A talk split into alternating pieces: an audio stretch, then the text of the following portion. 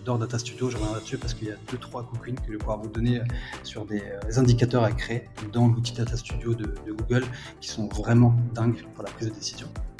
Donc, si jamais la croissance arrive et que les outils de data ne sont pas configurés, tu peux aller très vite, tu peux faire du 200 km/h, battre les autres sur du court terme, mais tu es en pleine nuit noire. Le jour où un virage arrive, virage marché, virage produit, tu t'écrases.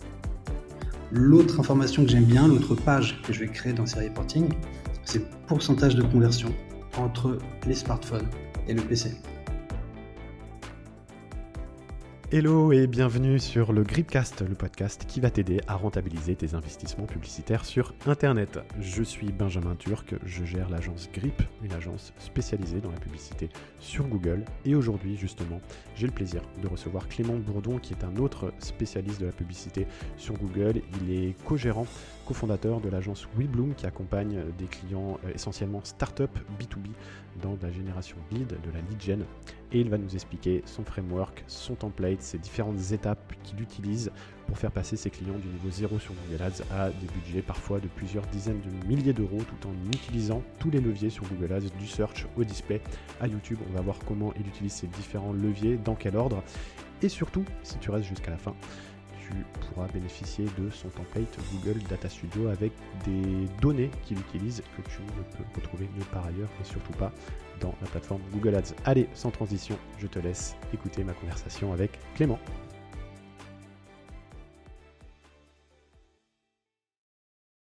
Allez, c'est parti. Eh ben, salut Clément, euh, bienvenue sur le, sur le podcast, euh, sur le Gripcast. Tu m'as contacté il y, a, quelques temps, toi tu es un spécialiste Google Ads, un sujet que je connais bien forcément. Euh, avant qu'on rentre dans le sujet du jour sur Google Ads, qui va être les stratégies que tu utilises pour faire scaler tes comptes, apparemment plutôt B2B, le lead gen, bah, je vais te demander de te présenter un elevator pitch pour me dire qui tu es et ce que tu fais. Avec plaisir et merci pour l'invitation. Alors, Clément Bourdon, j'ai cofondé l'agence WeBloom. On existe depuis trois ans et on s'est dédié à l'acquisition de trafic et de conversion sur Google, SEA, SEO, pour le compte de clients qui sont en croissance, en hyper-croissance, principalement des startups. L'idée, c'est de les aider à monter vite et utiliser le meilleur de ce levier, qui est très intentionniste, avec des templates d'action assez courts, voilà, pour avoir rapidement une validation de leur, par exemple, de leur POC. Bah, écoute, c'est parfait. Euh, en plus, c'est un, sujet, moi, les startups, enfin, c'est des clients que je traite, euh, traite pas du tout d'ailleurs. Donc, ça va être, euh, je pense, un sujet super intéressant. C'est des boîtes qui, généralement, c'est vrai, ont, besoin d'aller vite. donc, par où commencer déjà? Donc, donc, toi, apparemment, tu étais spécialisé plus dans la lead gen. B2B, tu as un nouveau client, voilà, ils ont des problématiques, ils veulent aller vite, ils veulent croître. Qu'est-ce que tu fais? Et comment est-ce que tu fais? Exactement. Alors, juste déjà pour moi, la définition de la lead gen, en français, génération de lead. Oui, c'est vrai qu'on n'a pas précisé, tu fais bien de le faire. on, peut, avoir cette phrase un peu barbare de je fais du scaling en génération de lead. Ça fait peur, même à certains prospects ou clients euh, qui arriveraient chez WeBloom. En français, concrètement, c'est comment on peut augmenter progressivement et rapidement un budget média sur Google Ads pour aller chercher plus de formulaires remplis qui ensuite seront traités par tes équipes commerciales en tant que client. Aller chercher de plus en plus de ces euh, prospects en augmentant le budget, bah, ça, peut, euh, ça peut cracher assez souvent. Moi, l'idée, c'est de mettre en place un template qui va durer entre 3 à 6 mois pour m'assurer que cette augmentation de budget par mes clients bah, leur amène vraiment de la rentabilité, leur permettre de prendre position sur Google. Oui, c'est que toi, contrairement à beaucoup de consultants, tu as des clients qui veulent dépenser et qui veulent dépenser plus. Souvent, c'est l'inverse. Moi, c'est aussi mon cas. J'ai des clients qui, au final, euh, bah, quand on veut croître, il euh, n'y a plus personne, puisque tu en as qui ont des enveloppes qui ne veulent pas dépasser ou autre. C'est vrai que le fait de commencer à dépenser beaucoup sur Google, ça peut faire peur. L'avantage d'être parfois avec des startups, c'est qu'elles sont financées, euh, elles font des levées de fonds, elles ont de l'argent à dépenser. Et justement, plus elles en dépensent, et plus elles en dépensent d'une manière rentable, et, et puis mieux elles se portent. Donc toi, tu es là, au final, pour leur apporter de la rentabilité et surtout faire croître le budget. C'est ça. D'abord, les aider à identifier un CAC. On va en parler ensemble parce que c'est un, point extrêmement euh, intéressant et qui n'est pas forcément euh, bien compris. Et ensuite, une fois qu'on l'a identifié, tenter, je dis bien tenter, de le stabiliser avec euh, différentes approches. Le SEA, le search pour commencer, très très bas de funnel, et ensuite remonter doucement en fonction du budget qu'on peut y associer pour là réellement scaler le nombre de formulaires remplis, tout en maintenant des coûts acceptables. D'accord. Moi, le CAC, et pour préciser, on parle de coût d'acquisition client, donc c'est voilà, ça peut être coût par conversion quand on est sur Google Ads, CPA, voilà, on, l'appelle de différentes manières, mais euh, ici ce sera CAC aujourd'hui, hein, donc coût d'acquisition client. C'est comme ça que tu l'appelles. C'est comme ça que j'appelle. On pourrait même, euh, c'est marrant parce que j'ai eu le, cette conversation hier, on pourrait même l'appeler coût d'acquisition prospect, puisqu'en réalité, dans euh, la lead generation, on va plutôt aller chercher pour nos clients des formulaires qualifiés remplis, donc un nom, prénom, un email, suivi par un bouton envoyer le formulaire afin d'enrichir son CRM et ensuite, ça, ce client-là, de travailler sur une séquence email euh, pour leur présenter des produits tout au long du mois qui suit, de les rappeler si on a un numéro de téléphone ou de leur envoyer euh, une démo gratuite de leur outil si on est sur un SaaS par exemple. Donc, dans le cas de LinkedIn, on va plutôt parler euh, d'un coût par prospect. Puis, si on travaille sur le long terme avec ce client, on peut même aller jusqu'à un coût au client signé quand les cycles de vente sont longs et comparer les deux. Moi, là, ici, on va se concentrer sur faire remplir des formulaires, faire de la lead génération, qu'on appelle haut tunnel en sales. Ok. Alors, comment tu t'y prends? Alors, que c'est la question du jour. Euh, je vais avoir trois étapes. Euh, ce qui est intéressant, c'est que ces trois étapes, cette méthodologie, elle s'applique partout. B2B principalement, même B2C d'ailleurs un petit peu, euh, sur tous les types d'entreprises je vais rentrer euh, dans le cœur du sujet après, mais j'aime bien rapidement les décliner. La première étape, c'est la data. Nous, on va faire ce qu'on appelle une période de setup qui va durer de deux à trois semaines où on ne fait pas d'opérationnel. Ça peut sembler bizarre pour le client d'ailleurs de payer alors qu'on n'est pas directement dans le compte et on est obligé de s'assurer que toute la data, tous les outils d'analyse sont bien posés, sont bien configurés avec Google Ads et vont lui permettre de mesurer justement cette réussite. Assez étonnamment, y compris chez des clients matures, c'est pas le cas. C'est même très peu le cas. Je pense que ça doit être ton cas, Benjamin. On va C'est le principal problème. C'est le principal problème. Euh, une fois qu'on a ce bon setup, pour le coup, qui ça euh, se, parallélise avec la création de reporting. Euh, j'adore Data Studio, je reviendrai dessus parce qu'il y a deux, trois cookies que je vais pouvoir vous donner sur des indicateurs à créer dans l'outil Data Studio de, de, Google qui sont vraiment dingues pour la prise de décision. Et une fois qu'on a ce setup fini, on bourrine sur le search de manière intelligente on apprend. Une fois qu'on a appris, on part en smart bidding. Et donc ça veut dire que tu crées donc tout un système pour déjà pour faire du reporting. Tu mets en place tous les systèmes pour traquer. Et donc là, on parle de tracking des conversions, j'imagine. Comment est-ce que les formulaires que les prospects remplissent sur le site de ton client vont pouvoir remonter dans Google Ads? Exactement. Et j'insiste là-dessus, c'est une obligation. Même pour des budgets inférieurs à 1000 euros par mois de dépenses sur Google Ads, je vais obliger euh, mes clients à passer par cette phase de paramétrage. Vraiment.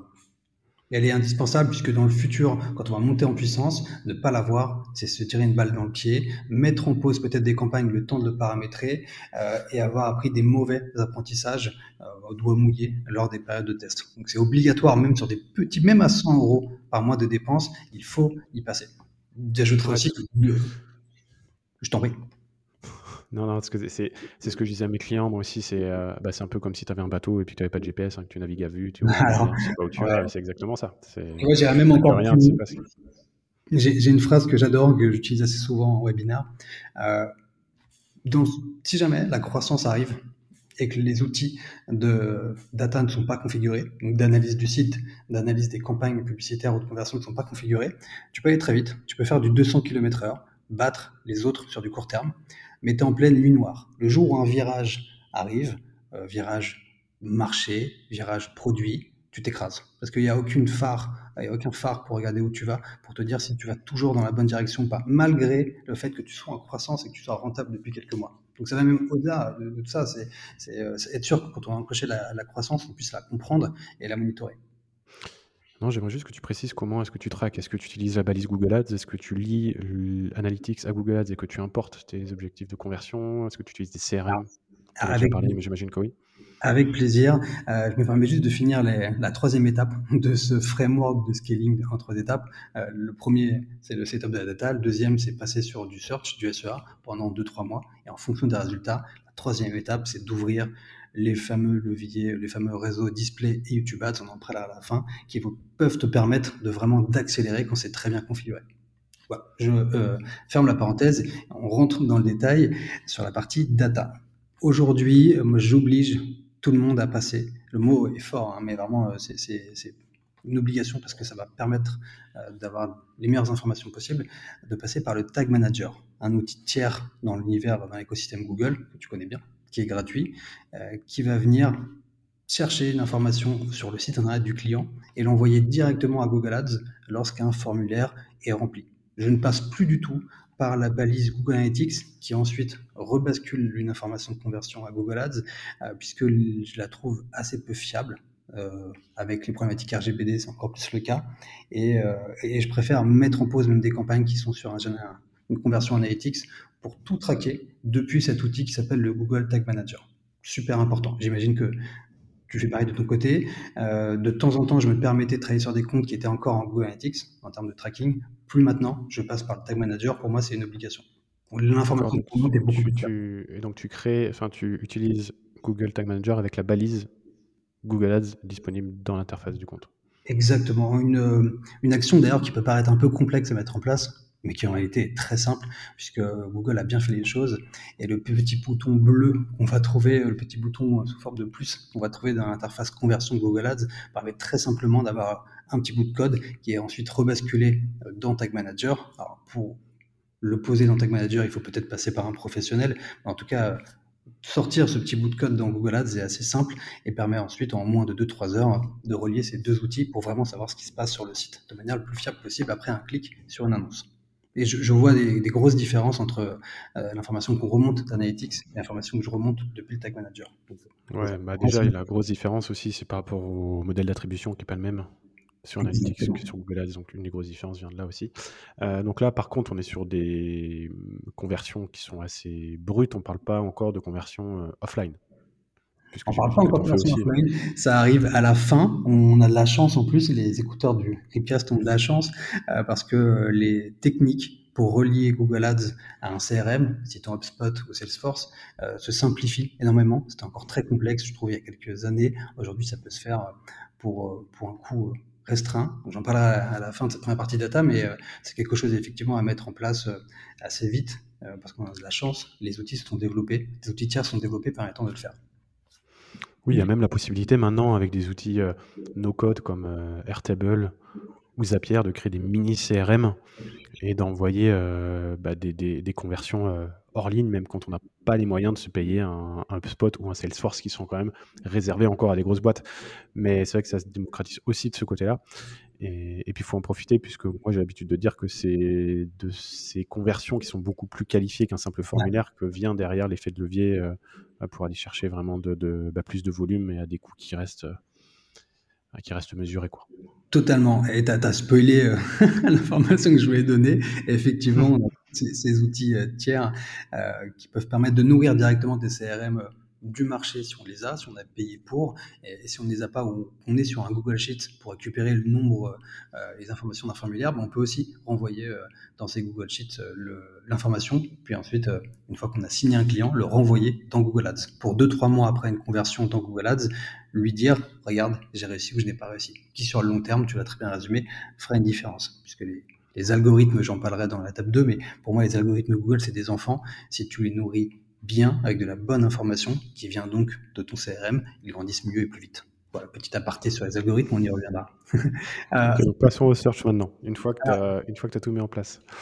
Une fois que je mets en place euh, donc ces conversions directement depuis le Tag Manager ou en passant par, en allant chercher dans un CRM l'information finale de vente, je ne vais pas tout de suite sur le search, je vais juste créer mon premier reporting.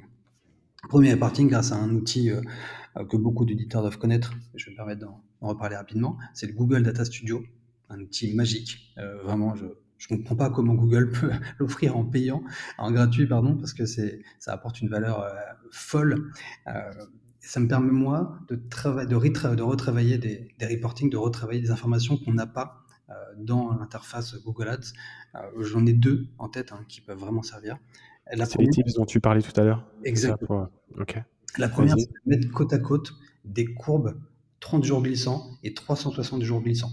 On n'a aucun moyen aujourd'hui dans l'interface de comparer ce qui se passe sur le court terme dans un même reporting à gauche, par exemple, et sur le long terme à droite.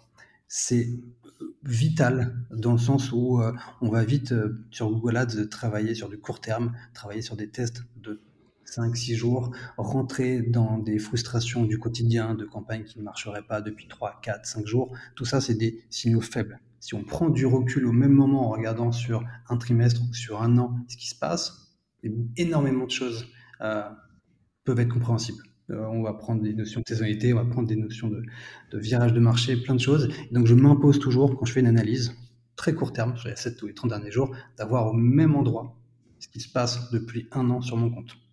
Ça m'a permis de vraiment de sauver des comptes, de ne pas faire de grosses erreurs dans des moments de rush euh, pour des campagnes qui pourraient être en train de baisser, alors qu'en réalité, on avait déjà fait un x3 depuis l'année dernière. Donc on était sur des problématiques euh, saisonnières, des signaux faibles qui n'avaient aucun sens. il fallait regarder sur le long terme euh, pour finalement ne rien faire et laisser le compte continuer sa, sa croissance. C'est le premier point. On ne peut pas l'avoir dans Google Ads malheureusement. Donc, je recommande très très fortement d'avoir deux courbes côte à côte, court terme, long terme. Ça change plein, plein de choses. L'autre information que j'aime bien, l'autre page que je vais créer dans ces reporting, c'est le pourcentage de conversion entre les smartphones et le PC. Ça, c'est une information qu'on a par contre dans Google Ads, même si elle n'est pas forcément visible, je trouve, pour des néophytes, parce qu'il faut creuser un petit peu euh, dans les différents onglets. Moi, j'aime bien la remettre en avant, la simplifier avec des petites icônes, même s'il faut, euh, remettre le nombre d'impressions, de clics, de taux de clics, puis de vue de la page conversion et en fin de conversion, sous la forme d'un tunnel, côte à côte. Montrer ça à un client, c'est tout de suite lui indiquer qu'on a un réservoir de conversion énorme sur le mobile si jamais lui euh, travaille un tout petit peu plus la conversion sur sa page de vente smartphone.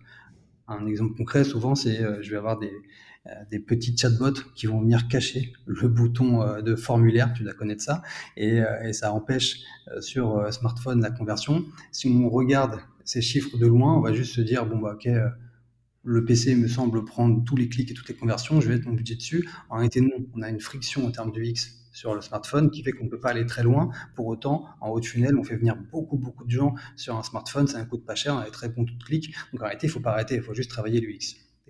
Avoir un reporting euh, entre ces deux mondes, entre l'UX et la conversion et Google Ads, euh, c'est une obligation pour moi et c'est quelque chose qui est souvent, souvent oublié. On a tendance à se dire euh, Google Ads va tout faire pour moi. Aujourd'hui, c'est automatique. Il va sélectionner ce qui est le mieux entre le PC et le smartphone. Euh, oui et non. J'aime bien y ajouter un peu de, d'expertise humaine et de vérifier avec ce reporting que, tout va bien. Ouais, c'est surtout que si le mobile marche moins bien, tu auras tendance à, faire moins de volume sur le mobile, alors que c'est là où est tout le volume au final. Hein, maintenant sur Internet, si l'algo voit que tu transformes beaucoup moins sur mobile, il va moins t'envoyer de trafic mobile et beaucoup plus sur le sur ordinateur. En plus, c'est un trafic généralement un peu plus cher quand tu es sur PC. ok, super intéressant. En plus, on... le gros avantage pour moi de Google Data Studio, c'est que tu peux créer des templates. Donc, réutiliser un template que tu as pour un client tout en envoyant de la donnée d'un bah, nouveau compte que tu crées. On n'en a pas parlé avant, mais peut-être que tu pourrais nous mettre à dispo ou à dispo des auditeurs, peut-être un, peut-être un template ah, simplifié. Euh. Ouais, bah, carrément. Bon, bah écoute, on, verra ça à la fin de l'épisode, comment est-ce qu'on peut, comment est-ce qu'on peut mettre ça en place. Mais euh, je pense que sur, le, sur l'article qui euh, accompagne l'épisode, si tu, si tu nous offres un de tes petits templates, là, ça pourrait être super intéressant. En le, court terme, long terme, il m'a vraiment sauvé la vie dans des moments de stress. Je pense que tu vois très bien ce que je veux dire. on oublie des fois de prendre ce recul qui permet de ne pas faire d'action à un moment donné et de laisser le compte finalement reprendre euh, sa vie naturelle. Ouais, c'est surtout que quand on fait des comparaisons, oui, à, à 7-30 jours, ben, on se retrouve, euh, c'est vrai, à être, euh, à être sur des périodes de temps qui sont très courtes et, on peut se dire, oui, bah, les 30 derniers jours étaient pas bons, donc je vais faire quelque chose pour améliorer, mais si on prend un temps plus long, les 90 ou même les, même les 6 derniers mois, on peut voir qu'on est sur une, sur une pente qui au final est très bonne et, on va se mettre peut-être à casser des campagnes pour euh, pas grand chose ou à réagir à des événements alors qu'il n'y aura pas lieu d'être quoi. C'est très bien résumé, c'est une difficulté justement du, conseil je trouve euh, qui est de trouver les chiffres et les représentations visuelles euh, permettant de le montrer directement à, un client, à la personne qui paye au final, que non, aujourd'hui il ne faut rien faire sur ce compte, il faut le laisser vivre, puisque sur le long terme, on a pris la bonne vision. Et que travailler au jour le jour et regarder tous les soirs si on a performé ou pas euh, n'a aucun sens aujourd'hui quand on fait de la gestion Google Ads. Et ça sera le mot de la fin pour la partie euh, euh, data. Tu m'as coupé sur le pied, ouais, donc on va, on va enchaîner tout de suite maintenant avec ce que tu fais ensuite. Donc, si j'ai bien compris, c'est du search. ça, ça paraît, ça paraît normal, mais ça paraît normal. Toi, Puisque chacun a sa, chacun a sa recette pour structurer, pour organiser ses, ses campagnes, les paramétrer. ça paraît normal et, pas tant que ça. Moi, j'ai beaucoup de personnes qui me disent être approchées par énormément de consultants qui vont proposer dès le début des campagnes de branding, euh, des campagnes très visuelles et pas forcément rentrer tout de suite dans ce qui fait de la conversion, c'est-à-dire le SEA sur des recherches très intentionnistes, très bas tunnel. C'est dommage et dans l'esprit startup où il faut vite vérifier que notre page de vente fonctionne, je préfère rentrer tout de suite sur du search avant tout. Euh, premier point dans cette partie 2, c'est l'analyse de la concurrence puisque je n'oublie jamais que sur Google, finalement, il n'y a pas de, de bonne pratique, il n'y a pas de, une attente absolue de Google sur ce qu'il faut faire, on a juste de la comparaison. On est juste mis en perspective par rapport à la personne qui est sur la position 2 et 3. Et tout s'arrête là. Si on n'a pas de concurrent, finalement, euh, c'est pas très grave et on peut être moins bon quand même réussir. Donc la première chose que je fais, c'est de vérifier si sur mes requêtes, j'ai des concurrents, analyser leurs bénéfices marketing mis en avant ça, je le fais via un outil qui malheureusement est payant, SEMrush, qui permet simplement de regarder sur les trois ou quatre premiers titres de mes concurrents ce qui est mis en avant. Est-ce que le bénéfice va être sur le temps euh, passé à avoir une réponse, sur le prix, sur le nombre de clients? Tout ça me permet de comprendre qu'un prospect va voir quand il fera une recherche autour d'une thématique pour essayer d'être différenciant, justement, et d'expliquer à, mon client que non, le prix, même si le sien est très bien, n'est pas différenciant, parce que les trois premiers résultats sur Google, quand on tape sa recherche, c'est bidule à 3 euros, machin à 2 euros, et super truc à 1,50 euros. Aucun intérêt à aller faire une guerre des prix face à ces gens-là. On va plutôt jouer sur d'autres éléments de réassurance pour être la seule annonce parmi les quatre premières qui dit quelque chose de différent. Et souvent, ça permet réellement, hein, de faire des avancées sur les taux de clic assez folles et de récupérer un 10-15% de CTR face à des personnes, même si nos prix au final vont être plus élevés. Donc je vais tout tour.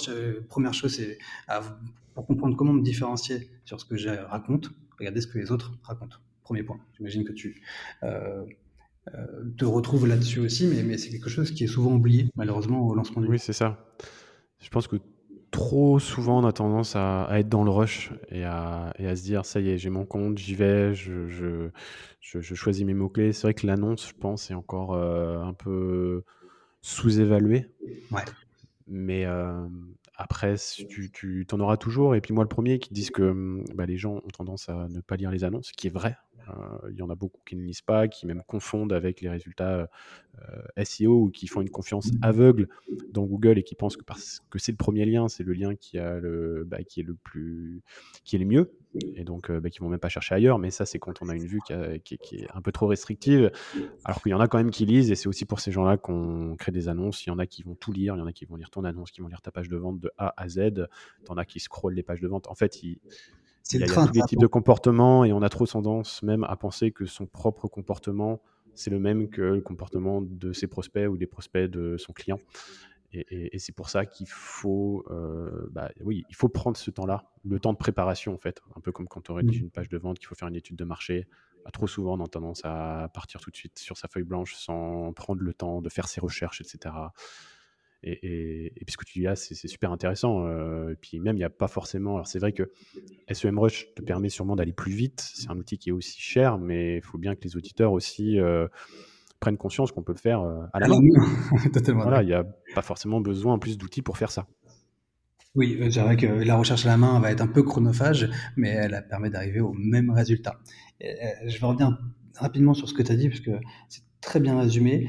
La plupart du temps, on va être sur euh, des euh, users Google qui ne lisent pas les annonces ou qui lisent en diagonale. Il se trouve que dans mon secteur d'activité très particulier, et ça peut intéresser les auditeurs, à savoir le B2B sur euh, des logiciels, par exemple, de gestion ou des choses assez chères, puisqu'on va aller chercher via le formulaire de contact à vendre sur le long terme nos projets, nos produits, les gens lisent les annonces les professionnels finalement qui sont en recherche d'un outil vont prendre le temps de lire les annonces. moi, je sais que dans mon environnement, j'ai assez peu de misclics. Je vais plutôt avoir des gens qui font un benchmark et qui regardent les quatre premiers résultats avant de sélectionner celles sur lesquelles ils vont cliquer. contrairement au B2C, contrairement au e-commerce ou euh, à d'autres verticales que je ne connais pas du tout, parce que je me suis ultra segmenté dans le B2B, euh, on doit avoir une annonce parfaite et qui est ultra différenciante parce qu'elle sera lue. C'est une information qui, qui peut être intéressante. Et petite question du coup par rapport euh, aux annonces. Maintenant, euh, euh, bah, comme tu le sais, on aura bientôt plus le choix et on ne pourra faire que des annonces responsives, donc c'est-à-dire avec plusieurs titres et plusieurs descriptions, et on laisse le loisir à Google de tout mélanger et de diffuser la version qu'il pense la plus pertinente. Est-ce que tu as déjà commencé à changer de comportement par rapport à ça? Est-ce que tu utilises, est-ce que tu es de ceux qui pinent, donc qui entre guillemets bloquent les titres et les descriptions à certaines positions? Ah, J'aimerais bien voir ton avis là-dessus aussi.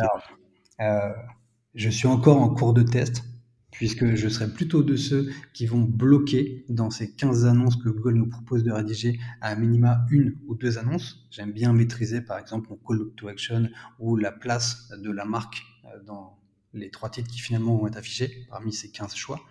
La problématique, et tu as peut-être la même, quand je ping des annonces, quand je dis à Google, euh, je ne te laisse pas le choix, tu vas à minima prendre ce titre pour rédiger l'annonce, j'ai un score de qualité qui baisse petite, euh, euh, petite information, le score de qualité, c'est une note que Google va donner à notre annonce. Plus elle est élevée, plus on a des chances d'être diffusée. Donc c'est assez problématique d'avoir une annonce qui est mal notée par Google. Or, quand je ping, elle est souvent mal notée. Donc en ce moment, je suis vraiment en, test entre euh, la vision marketing qui serait de pinguer toutes les annonces pour être sûr de ce que je raconte et coller parfaitement à la recherche de l'internaute et avoir des annonces mal notées sur Google qui pourraient venir dégrader ma diffusion, l'impression de publicité. Et en cours de, en, toute franchise, j'ai pas encore de résultats. Euh, pour le moment, euh, j'ai sur différentes campagnes, euh, je laisse les 15 annonces libres ou alors je les ping. Évidemment, c'est pas la même note et je regarde derrière ce qui se passe.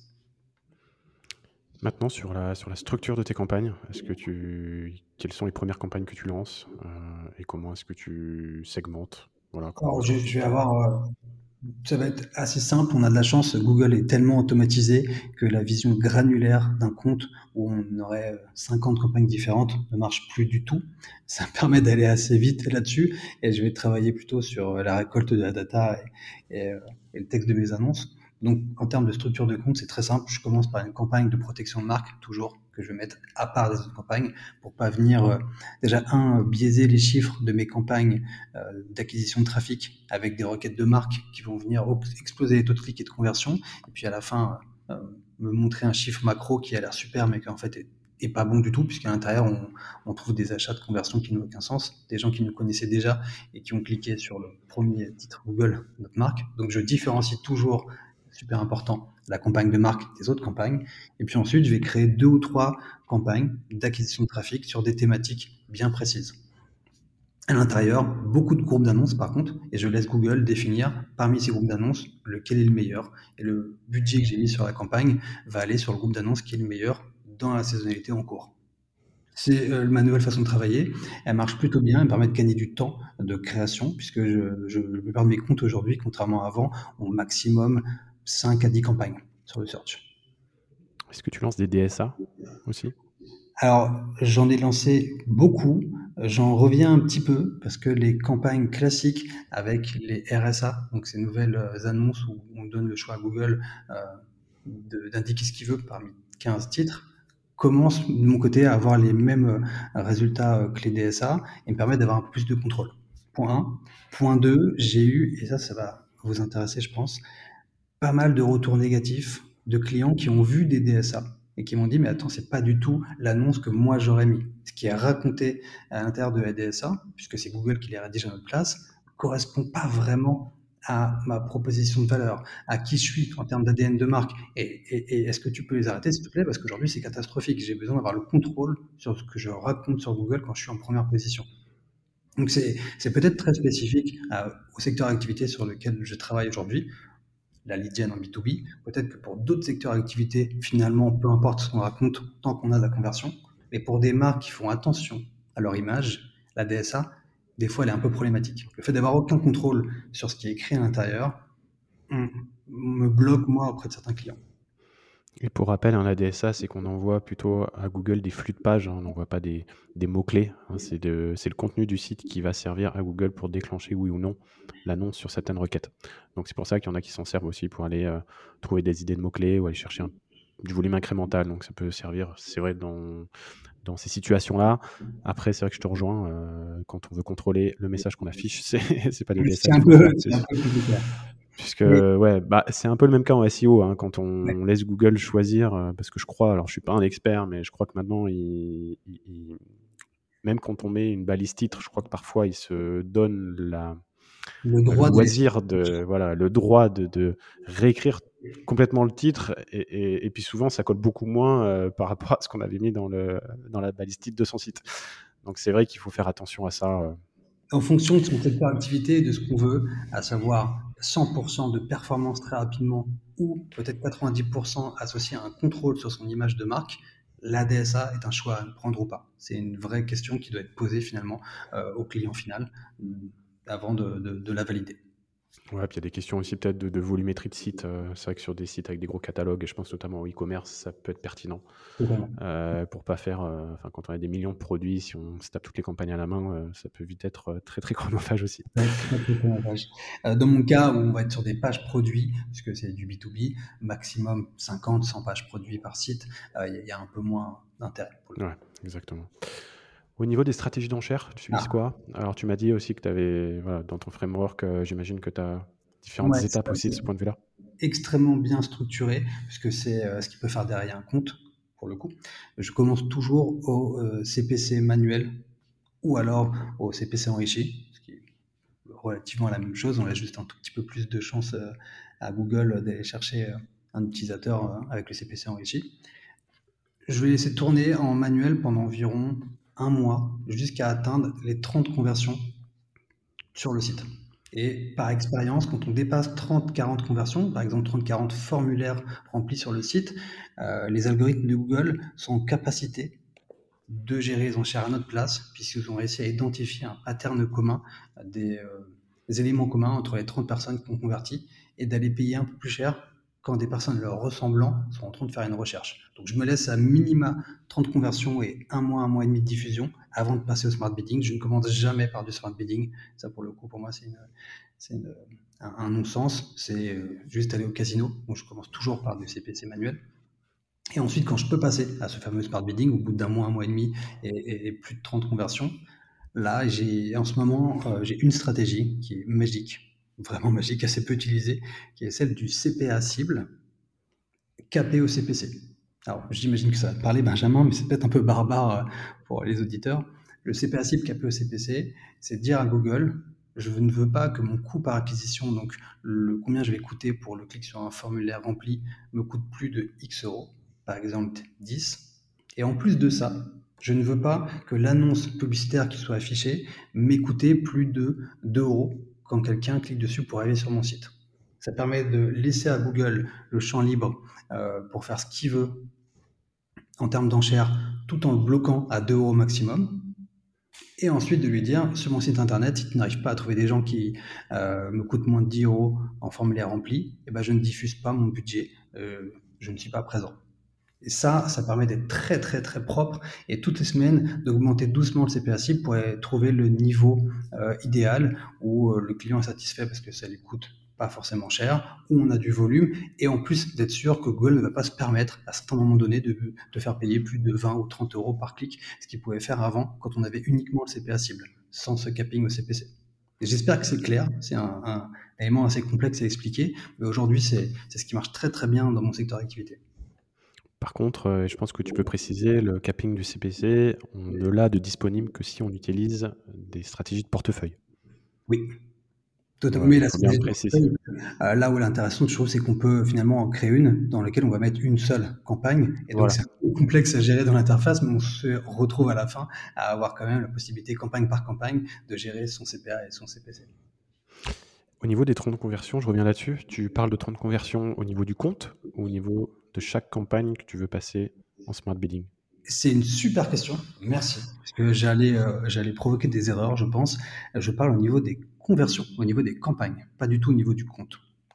D'accord, donc dès qu'une campagne a plus de 30 conversions, et là on parle d'un intervalle de temps de combien? De 30 jours? 30 jours minimum.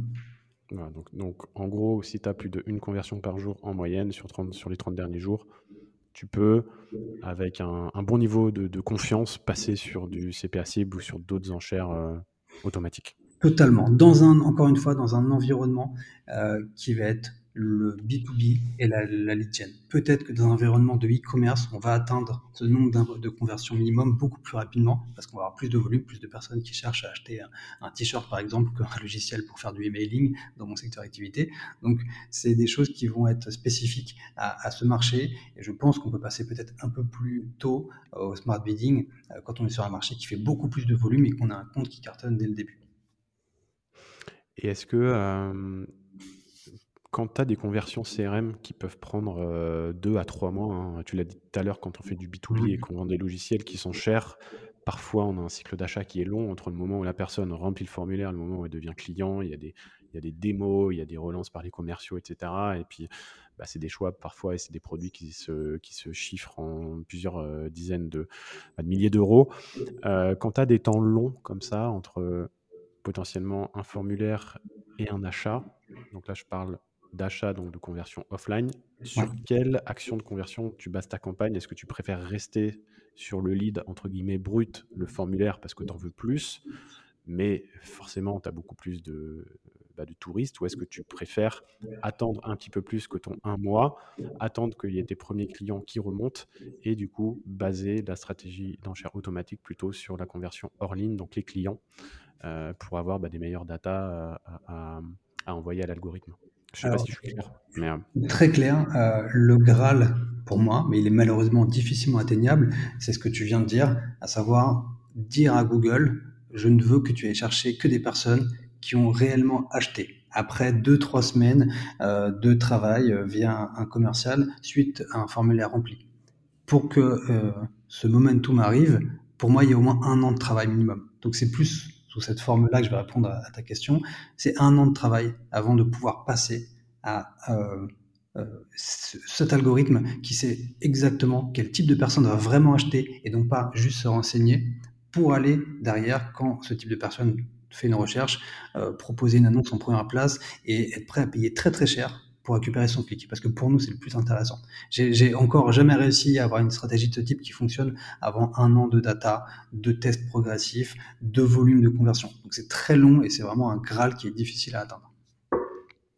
Après, il y a peut-être moyen, et je pense que c'est déjà ce que tu fais, d'avoir des conversions entre guillemets euh, intermédiaires. Déjà d'avoir un lead entre un lead qualifié et un lead non qualifié, je pense que tu as la réponse beaucoup plus vite.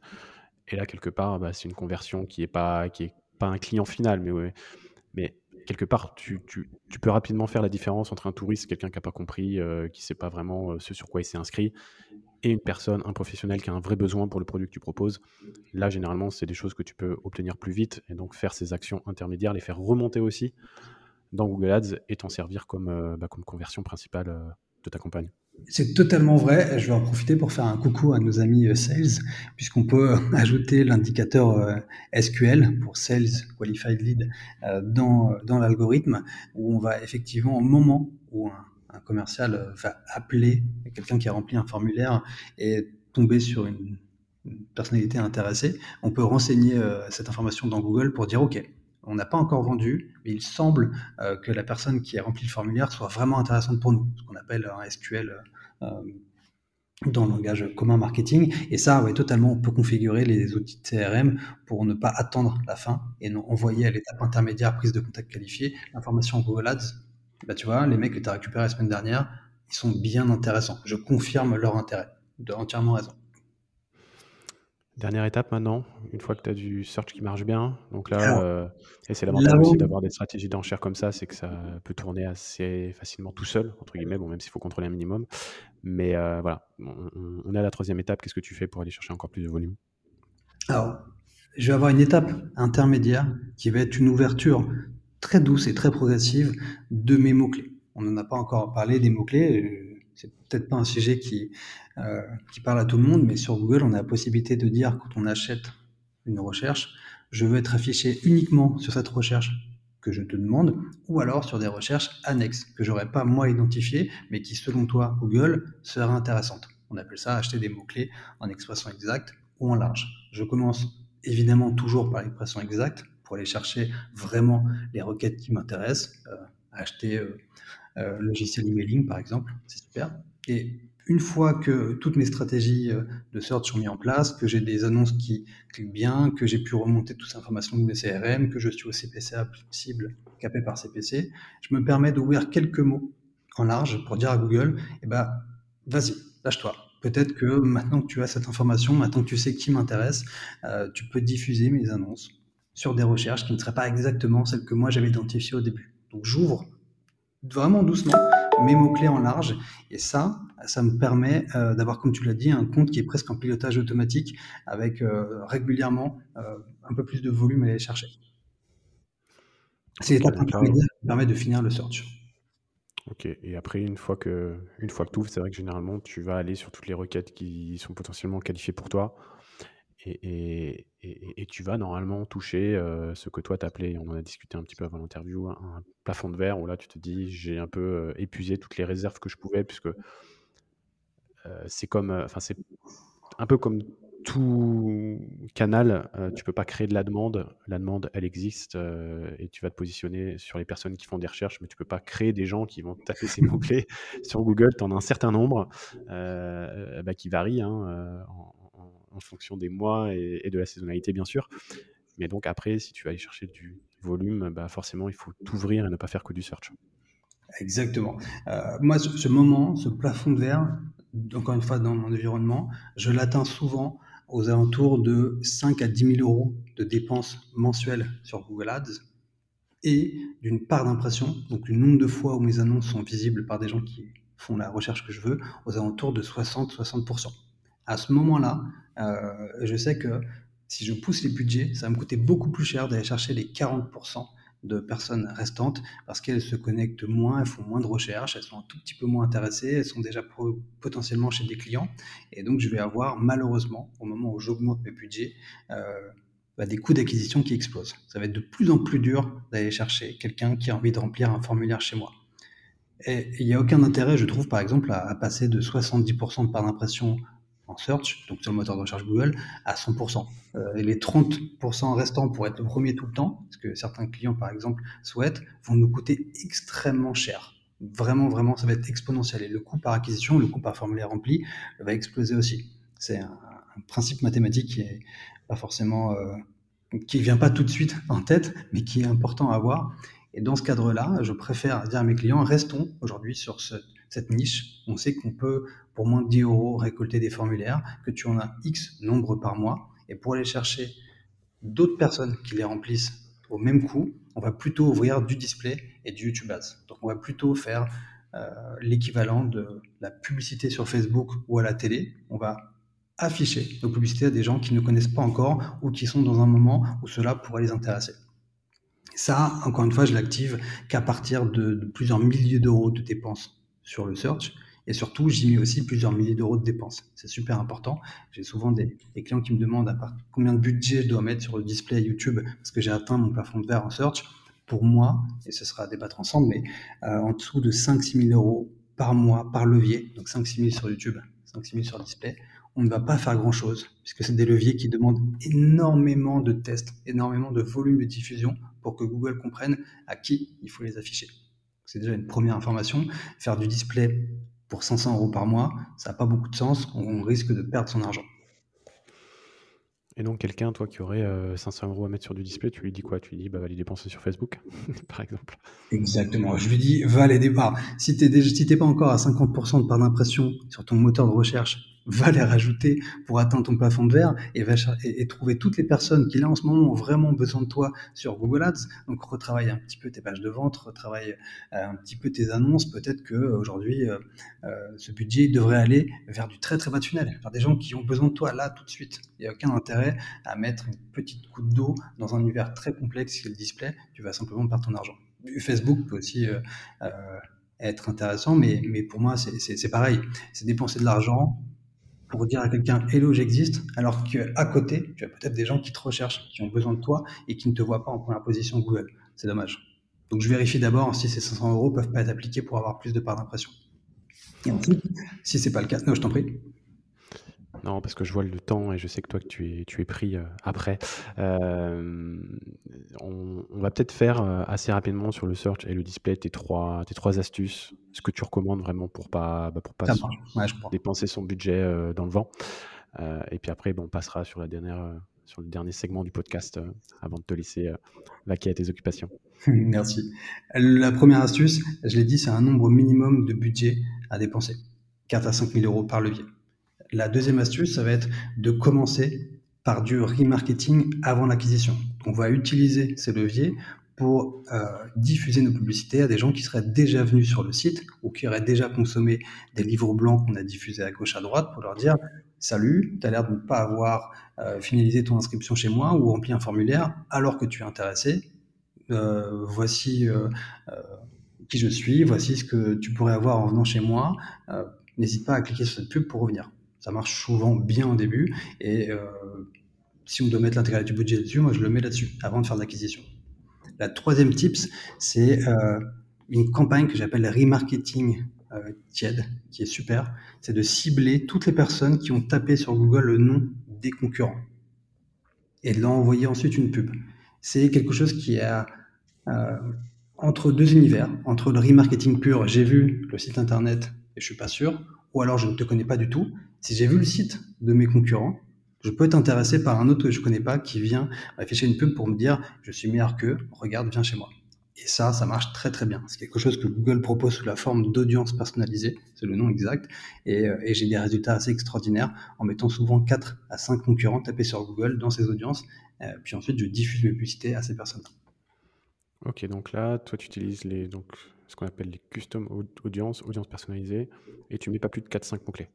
Parce qu'il y a un peu tout son contraire là-dessus. Il y en a qui mettent des listes de 50 En réalité, si je dois faire des campagnes d'acquisition, donc je vais aller chercher des personnes qui ne me connaissent pas du tout en leur envoyant une pub, je vais mettre beaucoup de mots-clés, beaucoup de mots-clés génériques autour d'un service, euh, logiciel emailing, comment envoyer des emails, quoi faire avec ça, c'est quoi un email. Je vais en mettre évidemment une bonne trentaine. Si je dois faire une publicité qui va chercher des gens qui en ce moment ont déjà identifié quelques outils mais ne sont pas encore sûrs, je vais juste mettre les mots-clés euh, correspondant au nom des concurrents. Donc ça va être une campagne que j'appelle remarketing marque concurrent. Et je vais mettre par exemple Mailchimp, euh, Sendinblue, euh, Hotjar, Hotspot, pardon, à l'intérieur de mon annonce, de mon audience. La laisser telle quelle et envoyer des publicités aux gens qui ont vu ou qui ont tapé le nom de mes concurrents. Et ça, ça marche super bien. On a des taux de clics assez fous sur ce type de campagne. Ok, super intéressant. Euh, on, va, on va finaliser là-dessus. Euh, et, la, et la dernière question que je te poserai, c'est la question que je pose à, à tous les invités, euh, qui va être une question assez générique sur la publicité et en particulier sur Google. Ce serait est-ce que tu as identifié une idée reçue très répandue et, que, et contre laquelle, alors, je dirais pas que tu te bats, mais avec laquelle tu n'es pas du tout, tu n'es pas du tout en face, tu n'es pas du tout d'accord? Bah, oui, et elle va rejoindre ce dont on parle depuis tout à l'heure il est impossible sur Google Ads de simplement augmenter le budget pour voir de manière euh, linéaire ou même exponentielle euh, ces conversions augmentées.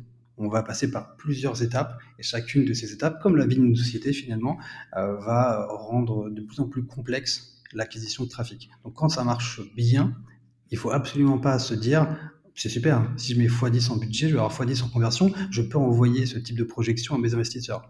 Malheureusement non, on va vite taper un plafond de verre, il faudra investir différemment ou un peu plus pour continuer son acquisition. Donc l'augmentation de budget ne correspond pas forcément malheureusement à l'augmentation de performance sur Google Ads. donc ce que tu dis, c'est que même si on fait x2 sur son budget, on n'aura pas x2 en nombre de conversions. C'est les algorithmes aussi qui fonctionnent comme ça, c'est que les conversions incrémentales sont toujours un peu plus coûteuses et donc bah, plus tu vas chercher des gens qui sont de moins en moins intéressés par ce que tu proposes, bah, plus tu payes chaque lead, chaque formulaire cher. Et donc, au final, bah, plus tu augmentes ton budget, plus tes coûts d'acquisition ont tendance à augmenter. Je te rejoins tout à fait. C'est une notion qui est très compliquée à comprendre puisque ça touche aux algorithmes, au ciblage, à l'économie aussi un petit peu, puisque c'est des principes économiques, ça c'est des rendements en fait, c'est les rendements décroissants. Euh, mais voilà, c'est super intéressant. Donc c'est vrai que quand on a des bonnes performances, et c'est valable aussi dans la finance, les bonnes performances passées ne ne préjuge pas, je crois que ça s'appelle comme ça, ne, préjuge pas des performances futures.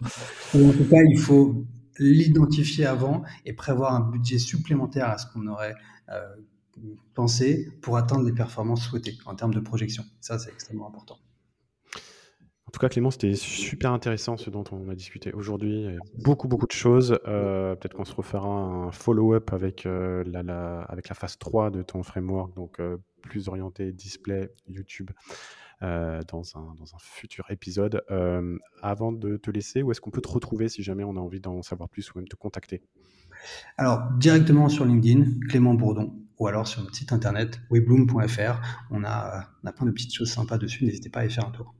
Bon, et puis on, va rediscuter juste après de ton template. Oui, euh, j'ai tout mis l'eau à la bouche euh, et je mettrai ça dans les notes de l'épisode sur le site euh, du Gripcast, donc podcast.grip.fr. Merci beaucoup Clément et je te dis à, à une prochaine. À une prochaine. Au revoir. Salut, ciao.